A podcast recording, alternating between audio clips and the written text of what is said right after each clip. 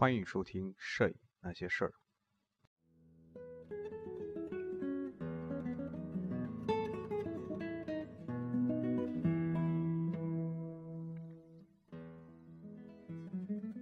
欢迎收听《摄影那些事儿》，这里是《摄影那些事儿》第四十六期，世界摄影史第一章：早期技术、视野、使用者。一八三九年至一九七五年。小序：一八三九年，两项革命性的改变，我们对现实认识的重要技术，分别在伦敦和巴黎公布。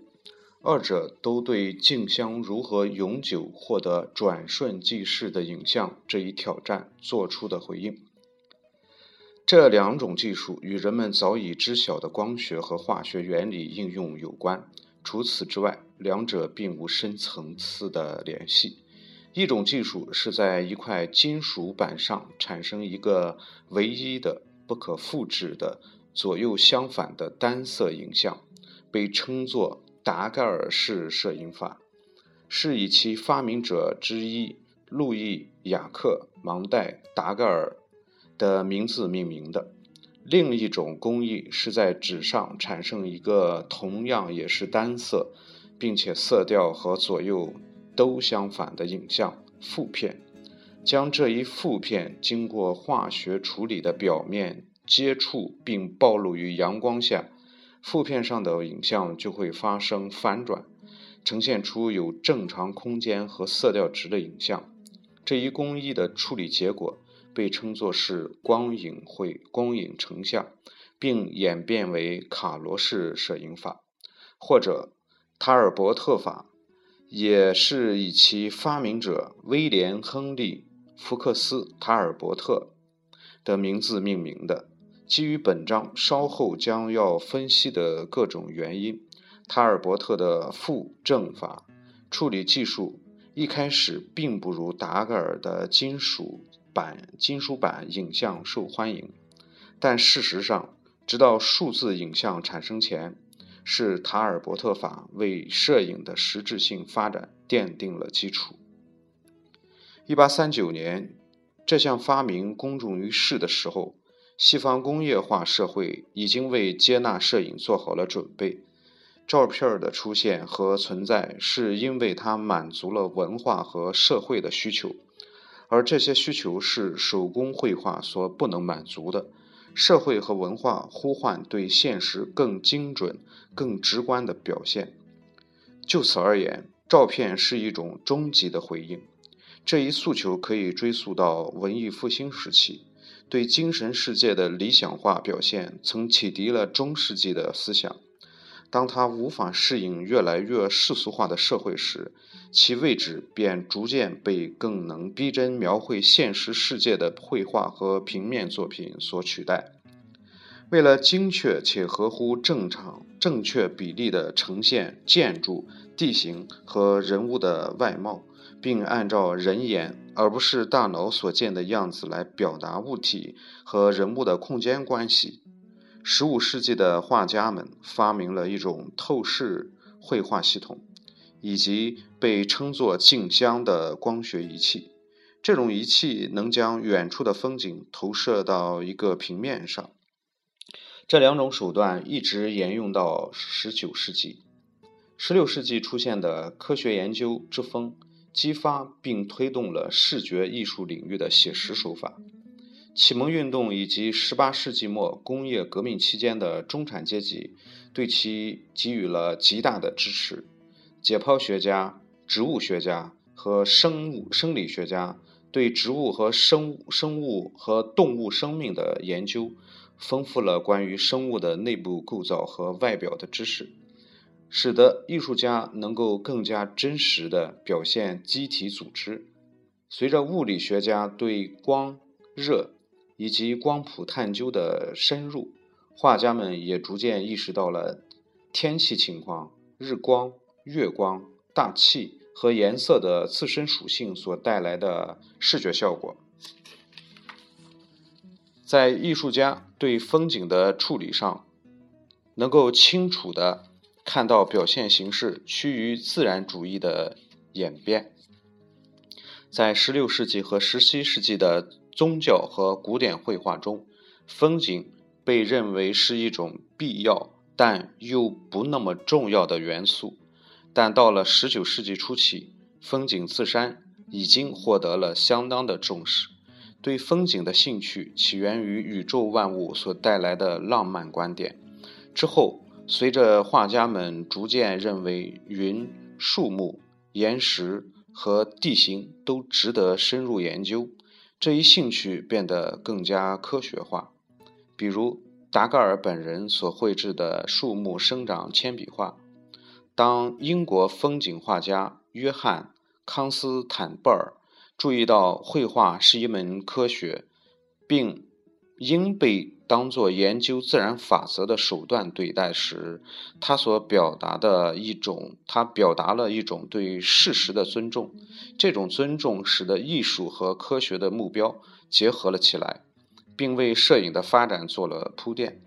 如果需要客观的研究自然，需要真实的表现自然，还有什么会比照相机精确无私的眼睛更好呢？十九世纪。平面艺术的目标和对摄影的需求在另一个方面形成了交汇。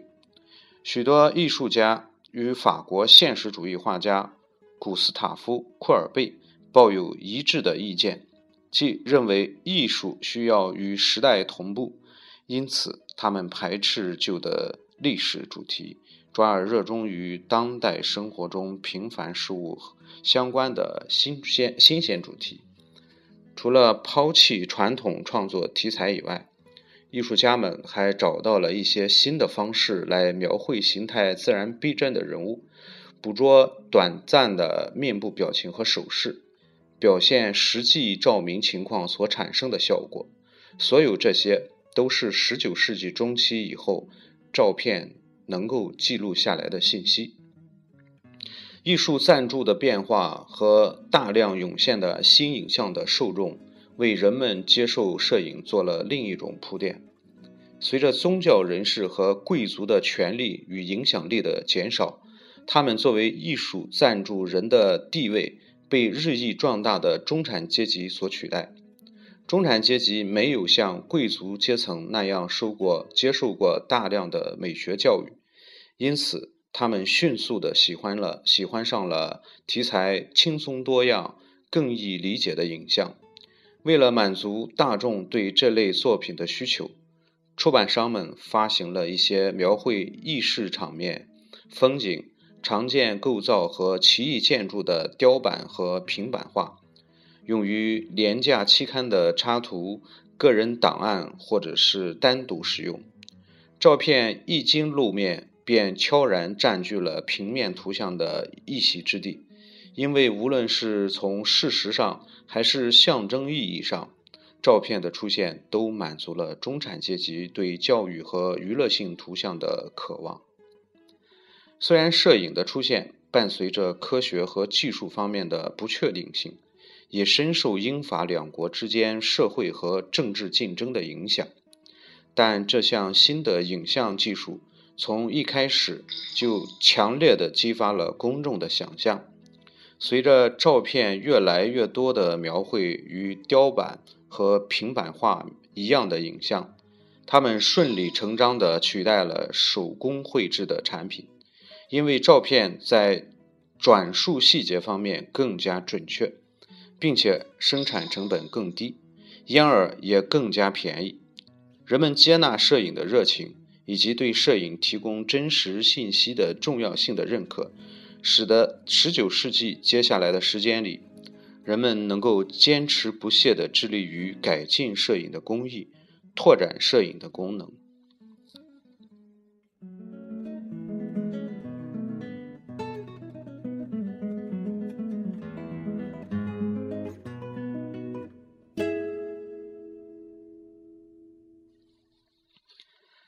小标题：达盖尔式摄影法。一八三九年一月，法国科学院在其官方公报中刊登了一则公告，宣布了达盖尔式摄影法的问世。之前，达盖尔凭借新的图像制作工艺，成功吸引了几位科学家兼政客，其中的一位便是弗朗索瓦·阿拉格。阿拉格是一位知名的天文学家，主要从事光的科学研究。他同时也是法国众议院的一名议员。阿拉格是某启蒙启蒙组织的发言人。该组织确信，对物理和化学的研究是国家经济强盛的基石。他说服了法国政府购买达盖尔的这项工艺。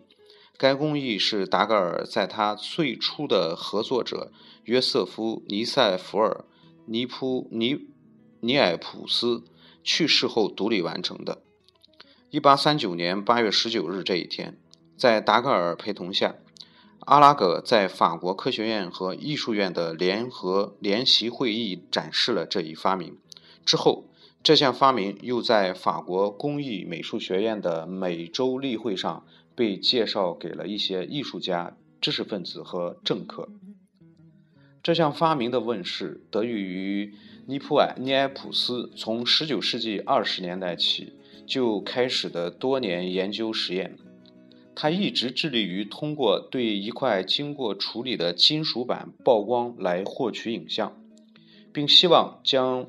其蚀刻的印刷到将其蚀刻和印刷到报纸上。他对一张平板长达八小时的曝光后，成功成功的制作了一幅。割舍图，这张现存最早的照片，如今仅剩下一些模糊难辨的影像。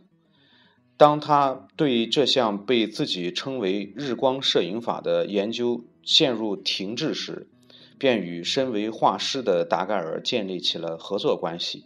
而正是后者逐渐独自沉迷沉迷沉迷起了永久保存镜像中所见影像的念头。达盖尔对这一问题以及光的效果着迷是完全可以理解的，因为作为画师的他，曾一度为巴黎一项流行的视觉娱乐表演透视画馆制作舞台布景和幻象场景。之前流行的全景画馆是用一幅连续的场景将观众环绕起来，透视画馆由全景画馆演变而来。试图通过光线对一系列平整幕布上的写实画面的作用，呈现一种三维空间感和身临其境的效果。观众坐在一个黑暗的房间里，聚精会神地观赏，仿佛真有暴风降临的，或日落或落入余晖的栩栩如生的描绘制场景，从而获得超越日常世界的不凡感受。在将透视画馆推广为欧洲最受欢迎的娱乐项目的过程中，达盖尔证明了自己也是一名精明的企业家。他既能抓住观众的口味，又能平衡技术、资金和艺术家之间的关系。他将自己的这一角色也带到了对新发明的推广中。他意识到，这项技术要想发展并被人们接受。推广技巧和其内在的价值都同等重要。一八三三年，尼埃普斯去世之后，达盖尔继续研究着利用光线创造影像的技术问题，终于在一九三八一八三八年形成了一种实用工艺可供销售。先是总价销售，之后又尝试订购。当这些尝试都失败后，他将工作重心转向了政治激励方面。这一举动最终使得法国政府收购了这项工艺，并出现了1839年8月，他和阿拉格并肩出席法国工艺美术学院名人聚会的一幕。伴随着人们的激动，阿拉格概括了达盖尔获得影像的方法，列举了这项技术的潜在用途，并预言性的强调了其尚难预见的发展。制作廉价的肖像，自然是人们由衷渴望的一种可能性。但在1839年获得一幅达盖尔达盖尔法影像所需要的时间，从五分钟到六十分钟不等，取决于拍摄对象的色彩和光线的强度。这一因素使其很难捕捉真实的人物外观、表情或者动作。例如，达盖尔于1838年从窗口拍摄的圣殿大道的两张照片之一，在这张照片上，唯一可见的人像是一个脚踏在水泵之上的静止的人，其他人物因迅速离开这一场景而不能在长时间的曝光过程中留下印记。于是，人们迅速展开了这让这项工艺能够实际应用于拍摄肖像的努力中。这项技术公诸于世不久，达盖尔出版了一本关于达盖尔式摄影法的手册。但对许多读者而言，纸上谈兵要比实际操作容易得多。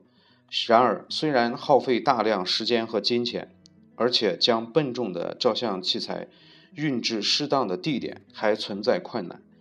这项工艺还在还是在富人中迅速地吸引了一批爱好者。他们竞相争相购买新发明的相机、平板、化学药剂，特别是这本手册。人们对摄影的兴趣是如此之强烈，以至于短短两年间，除了达盖尔设计并由阿方斯·吉鲁在巴黎制造的一款相机外，各种型号的相机纷纷在法国、德国、奥地利和美国问世。几名见识多。见多识广的光学仪器商很快就认为新的相机设计出了消色，就为新的相机设计出了消色消色差镜片，其中包括巴黎的谢瓦利埃兄弟、伦敦的安德鲁罗斯，他们过去一直提供各种其他用途的光学玻璃，还有新加入这一领域的奥地利科学家约瑟夫马克思。佩兹法，热衷于拍摄建筑物和风景的达盖尔法摄影爱好者，很快也成了巴黎乡村乃至于国外的一道风景。到1839年12月的时候，法国的报纸已将这一现象描述为达盖尔摄影法的狂热。在受达盖尔式摄影法吸引的爱好者中，成就成就出众的。一位绅士，便是让·巴蒂斯特·路易·格罗男爵。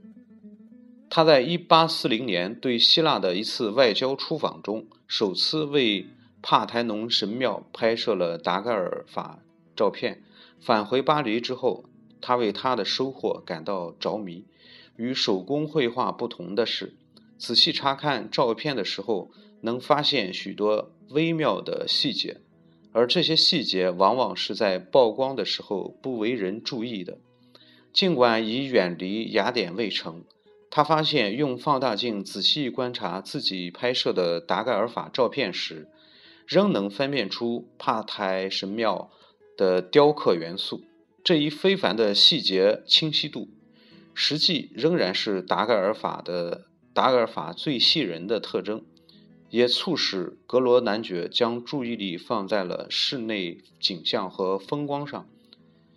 这类景观的特质就在于他们对细节的考究。在八月份的学学院会议上，阿拉格宣布要将这项这项新技术捐赠给世界，似乎是平民国王路易·菲利普政府的慷慨礼物。然而，之后不久。当英国人想要使用这项技术时，他们得到了达盖尔达盖尔的代理商那里购买许许可特权。他们得从达盖尔是代理商那里购买许购买特许权。关于达盖尔和法国人在制定这条规定中表现的沙文主义已有大量记载，但我们应将应将其置于英法统治阶级。为争夺科学经济霸权而无情竞争的大背景下来审视这一特许规定，同时也反映出法国人已经意识到，在英吉利海峡对面，一位杰出的科学家塔尔伯特已提供了另一种方法，利用光和化学物质的反应来制作照片。一八三九年十月的伦敦，阿德莱。阿德莱德艺术馆和皇家学院定期举办了一系列有关达盖尔技术的展示会，并举办了一个银版照片展览。这两个论坛都致力于推广科学领域的新发现。九月份的时候，达盖尔编写的技术手册就已有了英译版，并且人们对其需求量很很大。但是，除了肖像画家，在英格兰和苏格兰，很少有人有人将达盖尔法摄影当作娱乐。塔尔伯特自一月份达盖尔达盖尔的发明公布起。就通过英法报纸的相关报道和通讯文章，对这一技术加以了关注。他参观了阿德莱德艺术馆举办的展览，并购买了制作达盖尔法照片所必备的设备。虽然他称赞这一技术为杰出的发明，却但却没有亲自对其进行尝试。那些讲德语的城市对达盖尔技术的反应是既官方又肯定的，并且奥地利和普鲁士的当政君主也明确地表达了兴趣。一家平板印刷公司的老板路易·萨克斯，1839年4月参观了巴黎，回来之后，他准备准备了一批打算年终送到柏林的法国相机。制作照片的板材和达盖尔法照片，几个月之后，用当地制造的设备拍摄的照片就出现了。虽然某些城市的景观很早就被拍摄了下来，包括一幅威廉·哈尔夫特于1851年拍摄的柏林的景象。达盖尔摄影作为个人娱乐，在欧洲，在中欧却不那么普遍。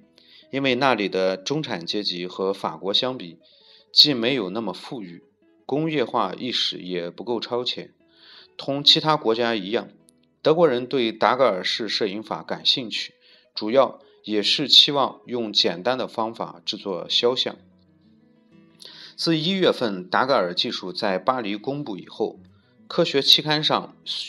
旋即出现了对该项技术的描述描述。一时间，这一新的影像制作工艺引起了人们强烈的兴趣。维也纳理工学院的图书管理员安东·马丁深受鼓舞。1839年夏天开始制作达盖尔法照片的尝试，这甚至早于达盖尔完全公开其技术工艺，以及秋季才在维也纳举办的平板照片展览。东景图十一。是马丁两年后拍摄的一张照片。他的创作题材非常平，题材非常平凡，构图也朴实无华。但是在19世纪30年代，这类场景已引起艺术家们的兴趣。有可能正是这样一种纪实性的照片，加速了艺术家抛弃平面艺术的浪漫主义题材主题和对。地貌的景色的艺术性表现。最早支持并扩展达盖尔法照片各种用途的欧洲人是瑞士的雕刻师约翰·巴蒂斯特·伊森林。1840年到1843年之间，他分别在奥格斯堡、慕尼黑、斯图加特和维也纳展出了一些手工上色的当地风光平板照片。他也是出版以达盖尔法照片为基础的诗刻画的先行者。图十二，也即意味着这一独特的照片形式将面向更为广泛的观众。同时，他的创作题材也预示着陆内陆风光将在1850年到1880年的摄影师中产生何等的吸引力。这当中的很多人。仍延续着始于18世纪晚期的发表的风景图片的传统。在意大利，科学家、艺术家和旅行家也纷纷表达了对这一新的照片工艺的兴趣。除了出现于1840 1840年的法语手册的译本外，从北方旅行回来的人们还带回了能制作达盖尔照片和用于塔尔伯特复正复正法处理的设备。早期意大利的达盖尔摄影师中，一名叫做洛伦佐·苏西比的摄影师，曾受英国文献学家亚历山大·约翰·爱丽丝之托，拍摄古罗马遗址的照片。事实上，对古代遗迹的表现，以及19世纪中叶在罗马、佛罗伦萨生活或旅行的英法德美等各国人的有趣组合，赋予了意大利摄影独一无二的特点，也使得风景照片和风俗题材照片的迅速商业化成为可能。举例来说，摄影诞生后的十年内。拍摄遗迹的照片就已取代了游客通常购买的石刻画、雕版画、平板画。然而，在巴黎以东及以北地区，达格尔法摄影就不那么普及了。关于这一消息的，关于这一发明的消息，即法国报纸一月公告的再版内容。一八三九年二月传到克罗地亚、匈牙利、立陶宛和塞尔维亚。当年夏季传到丹麦、爱沙尼亚、芬兰和波兰。随后在当地才出现了一些关于这项技术的科学论文。在俄国，科学家们成功实验了一种用紫铜和黄铜替代银来获得影像的较廉价的方法。到一八四五年的时候，一名俄国的达盖尔法摄影师才自足够自信、自信地于巴黎某展会上展示出高加索山的风景照片。然而，这些遥远国度的早期摄影反映了他们缺乏大量稳定的中产阶级。只有在英国、法国和美国这三个工业大国。中产阶级这一群体才能够确保有足够的时间和精力投入到摄影的技术开发和应用之中。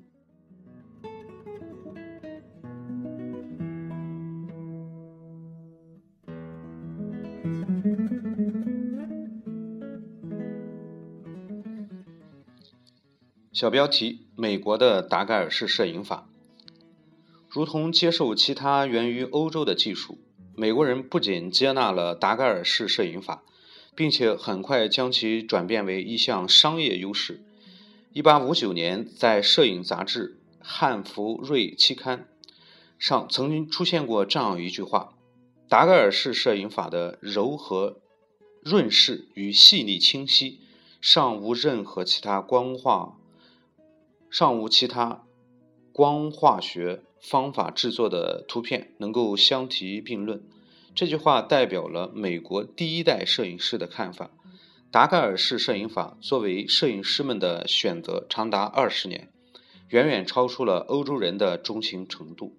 后者在早些时候便转向了更为灵活的负正法处理技术。美国人对达盖尔式摄影法如此忠诚的原因尚不完全清楚。但美国达盖尔摄影师所取得的精湛技艺，一定是其中一项因素。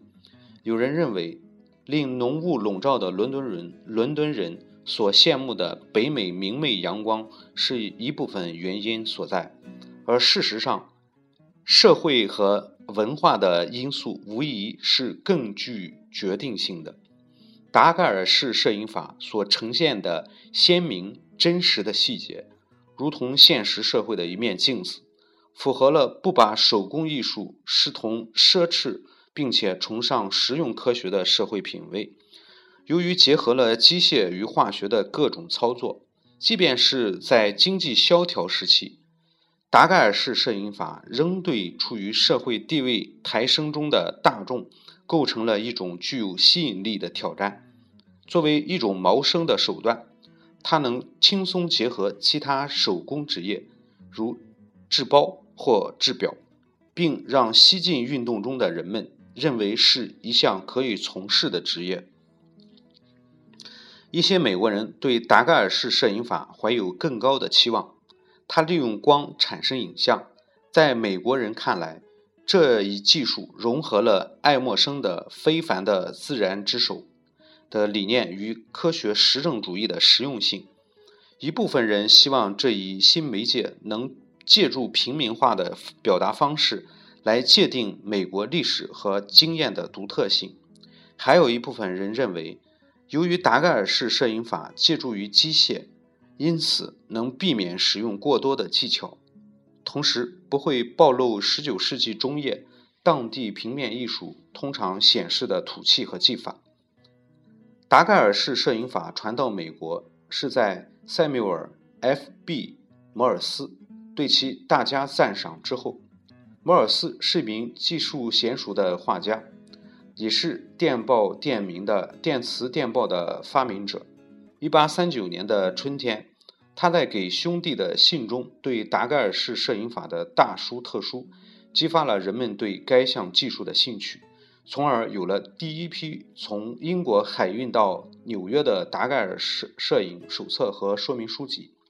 十月初，当地报纸出现了对该项技术的详细介绍，促使摩尔斯和其他人开开始有关的尝试。虽然摩尔斯与著名科学家约翰·威廉·德雷伯合作并教授他人该项技术，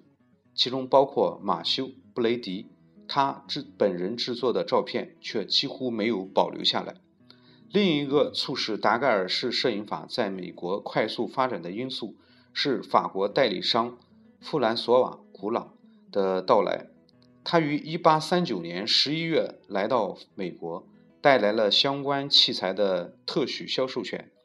他一边举办达盖尔式达盖尔法照片展，一边对该项技术进行演示。所到之处均引起了强烈的兴趣。尽管美国人并不认为拍摄达盖尔法照片非得购买特许权或使用经过授权的设备，与欧洲的情况相似，该项技术的发展与肖像摄影密切相关，而其进步也在有关历史遗迹及其及当代艺术、当代建筑的照片中体现得相当明显。由于设备原始且处在技术实验阶段，雕刻师约瑟夫约约瑟夫萨克斯顿1839年10月拍摄的费城中心中学的兵工厂和圆顶阁的照片（图 14），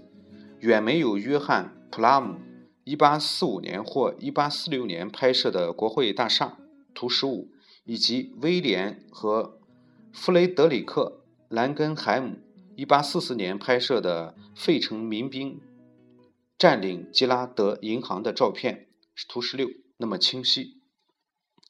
普拉姆是一名爱幻想的爱幻想的商人，主要对肖像摄影感兴趣。他建立起，但又很快失去了一个达盖尔达盖尔法的摄影小帝国。而具有德国血统的兰根海姆兄弟，则希望通过引进德国达盖尔法相机。卡罗摄影法和玻璃板摄影来改进美国的摄影技术。波士顿的约翰·亚当斯·惠普尔也同样关心着如何拓展摄影的新领域。除了进行艺术肖像摄影的实践外，惠普尔还尝试用人造光拍摄达盖尔法照片，并研究在蛋白覆膜的玻璃板上产生影像的方法。他对天文摄影有着特别的兴趣。1851年3月，经过三年的实验，他成功的拍摄了月球的达盖尔法照片。图17。兰盖海尔姆兄弟和惠普尔是为数不多的意识到达盖尔是摄影法缺陷的美国人。大多数人因为太过沉醉于记忆之境的表象真实，而无法指出其局限性。